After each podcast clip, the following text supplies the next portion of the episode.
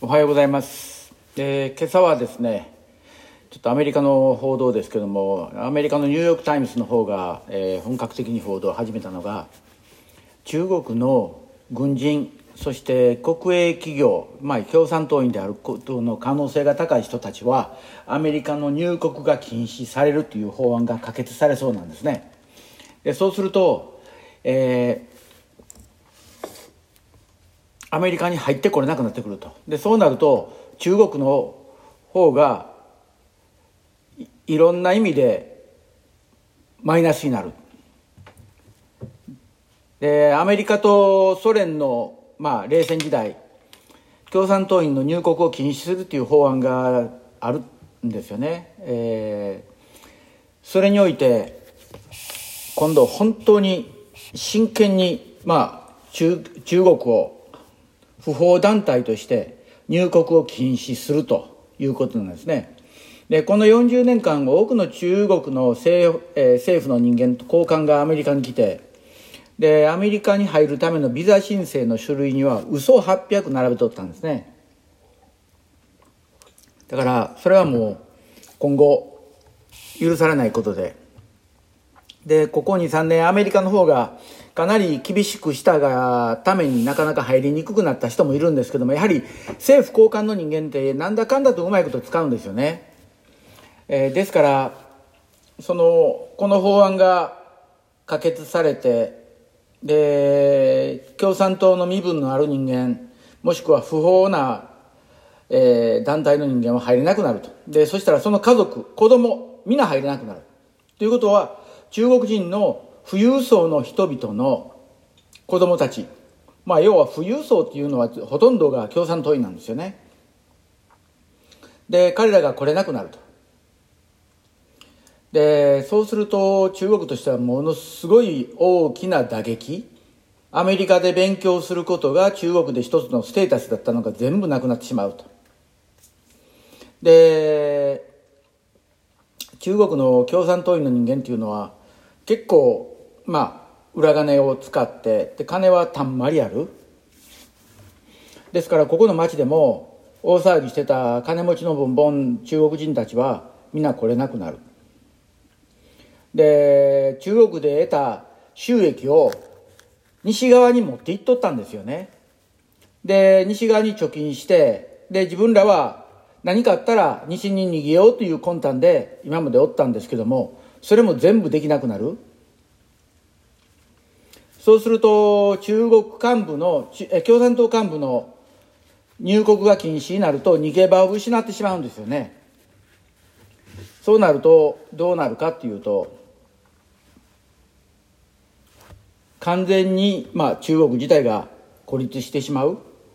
で今までのように好き放題できなくなってくると。でアメリカがこういう法,、えー法案を可決してくるとやはり他の国も追随してくるんですよね。でまあ共産主義の人間というのはナチスドイツと同じで自由世界との交流資格はないわけですよ。だからなんていうんかな。中国の共産党の70%以上の幹部が子供を西側諸国に留学させてると。だから二重生活を送ってるんですよね。中国では共産党海外に出れば親米派親欧派親日派なんですよね。でこれが全部断たれてしまうと本当に出れなくなる。中国は鎖国を無理にさせられているような状態になってしまうと。で今現在これが出てきたために中国の方では中国、えー共産党幹部たちはパニックに陥ってるみたいで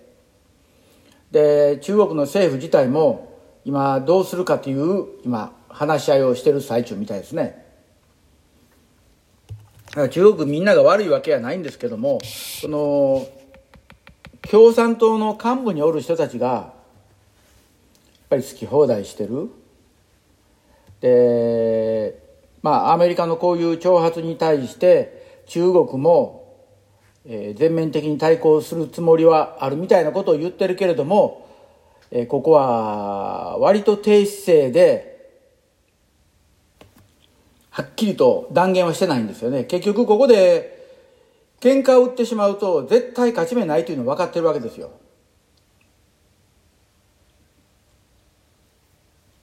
でなんていうんですかね、えー、中国の中の人口の半分ぐらいの人はそのアメリカに対して悪い気は持ってないわけですよね。もっと極端に言えば僕の人たちがそうなんですけどもアメリカに行って住みたい中国の共産主義が嫌いけれども中国にいるがゆえに共産党に入ってると。で入ってればビジネスができるからっていう感じなんですね。だから根っから共産党を愛してやまないっていう人たちっていうのはいないようでそういうまあ二重の国になってるんですよね。で私の友達なんかで、まあ、中国からアメリカへ移民してきた友達はたくさんいますし彼らはもう全然その共産の「共」の字も「木」の字もないそんな感じの連中なんですけどもでもやはり親戚一同が中国にいる関係であまり露骨な言葉は言わないですね。だからこの先どうなるやら分かりませんしで昨日も言ったと思いますけどもアメリカの学生ビザが3月以降に新たに出された新入学生においては全て無効とすると。要は今までの学生は戻ってこれるけれども新規留学生はアメリカに入ってこれないのが現状なんですね。まあ徐々にそうちょっと、なんて言うんですか、えー、掃除していく感じですね。うん。だから、えー、この先どういうふうになっていくか分かりませんけれどもアメリカのビザ体系も変わると思うしでも私なんかはアメリカにおいては永住権を持ってる関係で安泰ですけれども果たしてこれも安泰と言えるのかどうかも分からない状況ですでかといってアメリカの市民権を取るかとなると今市民権の申請が中止されてるんですよねグリーンカードの方から。だからできないけどもまあもし取れるんだったら市民権も取ってしもといてアメリカの市民という国民という形になって。でおるのがいいのか。でそうなると日本に行くのが非常にややこしくなる。3ヶ月しか日本に入っていれない、うん、日本はまだいまだ二重国籍を認めていないんでここで問題になってくるのがあのテニスの大坂なおみさんですよね。彼女今日本国籍でやってるんですよね。でアメリカの法律には22歳までにあ21歳あ22歳までか。国籍を、えー、日本は国籍を選択しなければならないんです。アメリカは関係ないんですけども。で、そうすると、大阪直美さん今、日本でやってますけども、彼女も年も20超えてます。どちらか選択する。日本を選択した場合、アメリカに入ってくるのはビザで入ってこないといけない。だそう自由に行ったり来たりできない。で、かといって、アメリカであれば、日本のオリンピックにはアメリカの国籍で出れない。日本の政府はどうするんかなというのが今、えー、非常に興味深いところです。まあ人のことやから関係ないんですけどね。あとね、それから、そうそう、今のアメリカの大統領、トランプ大統領が、とんでもないこと言い出してきたんですよ。何かっていうと、大統領選挙、これを引き延ばそうという話なんですよ。でそうするとどうなるかっていろんなことが崩れてくるんですよね。でこれは彼自身が今不利な立場にあるために票稼ぎ時間稼ぎところが与野党与党も野党もこれには反対だからこれはまあ許してもらえないことになるとは思いますだから11月の選挙はそのままやるようになると思いますけども今もトランプ大統領の悪あがきの真っ最中ですね。で、このトランプ大統領が終えて、で、次新しい大統領が来る。これおそらくバイデンやっていう話なんですね。でまあ、この方も結構な高齢で、で、おそらく任期は1年で辞めて、民主党から、えー、バイデンの副大統領にあたる人、えー、この人が大統領に、えー、4年のうちに立候補してっていうふうになると思うんですけどもその方がアフリカ系の、えー、女性なんですよ。だからやはりこの国は今女性の大統領が出てこないとダメだなというような気がします。あまりにも男尊女卑的なところがあるんですよね。うん。だからちょっとそこは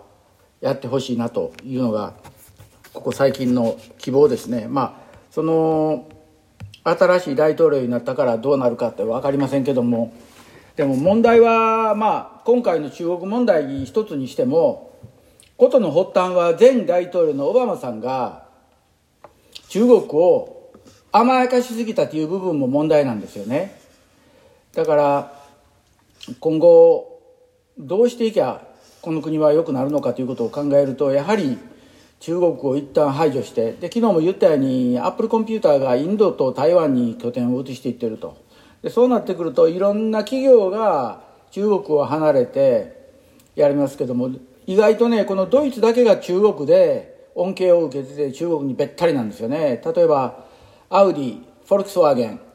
えー、それからベンツもかな。中国で生産拠点を持ってるしでボルボにしたって中国の会社がボルボの株を取得してボルボのまあ親会社になってる、まあ、こういうのも問題なんですけども。だからまあ昔のボルボは良かったけれども今のボルボはうーんっていう部分ですよね。まあそんなことはええとしてとにかく中国の今好き放題やってるのをどうにかやめてもらいたいなというのがここ最近のえー、私の気持ちです。